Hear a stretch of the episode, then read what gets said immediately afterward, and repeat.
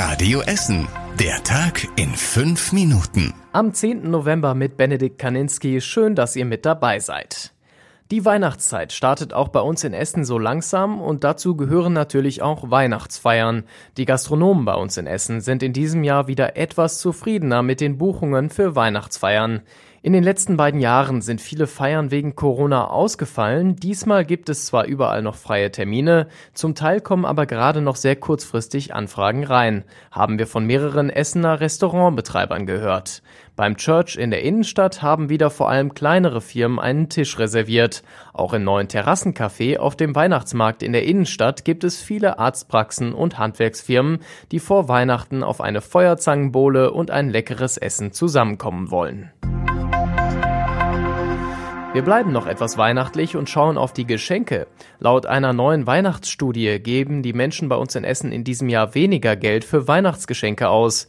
Das geht aus einer Umfrage der FOM Hochschule hervor. Demnach geben die Menschen in Essen in diesem Jahr im Schnitt 503 Euro für Geschenke zu Weihnachten aus. Das sind fast 25 Euro weniger als im vergangenen Jahr. Fast ein Viertel gibt laut der Studie aufgrund der gestiegenen Energiekosten weniger Geld aus. Die beliebtesten Weihnachtsgeschenke sind auch in diesem Jahr Bücher, Kleidung, Schuhe und Kosmetikartikel.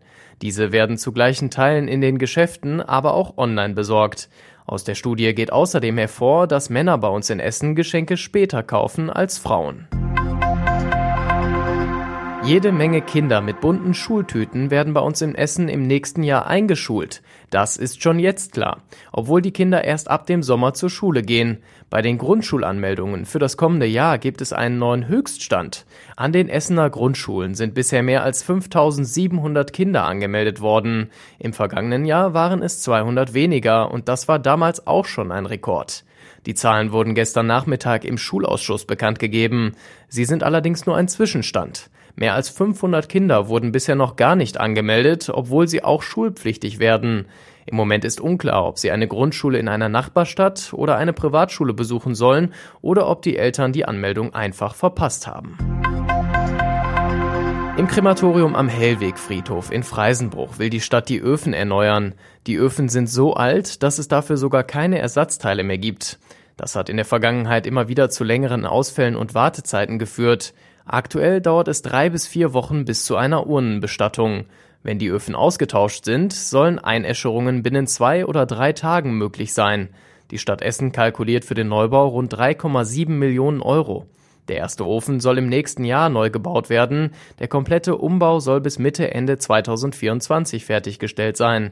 Pro Jahr werden rund 5000 Verstorbene im Krematorium verbrannt, teilweise auch aus anderen Gemeinden.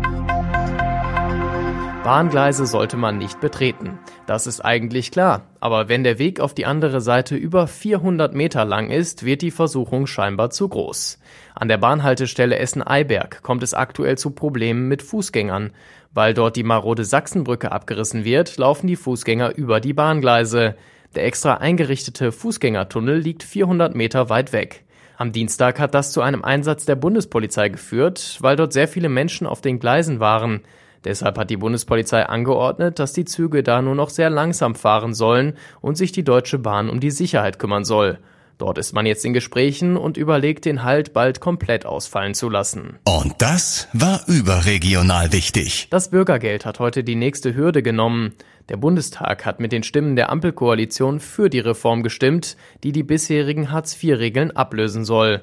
Beschlossen wurden außerdem Milliardenentlastungen für Millionen Bundesbürger bei der Einkommensteuer. Und zum Schluss der Blick aufs Wetter. Heute Abend bleibt es trocken bei uns in Essen bei Temperaturen um 15 Grad. In der Nacht zum Freitag ist es dann gering bewölkt, die Temperatur sinkt auf 8 Grad ab. Morgen am Freitag ist es dann sonnig mit dünnen Wolken dazu und es ist kein Regen in Sicht. Die Temperatur steigt auf bis zu 16 Grad.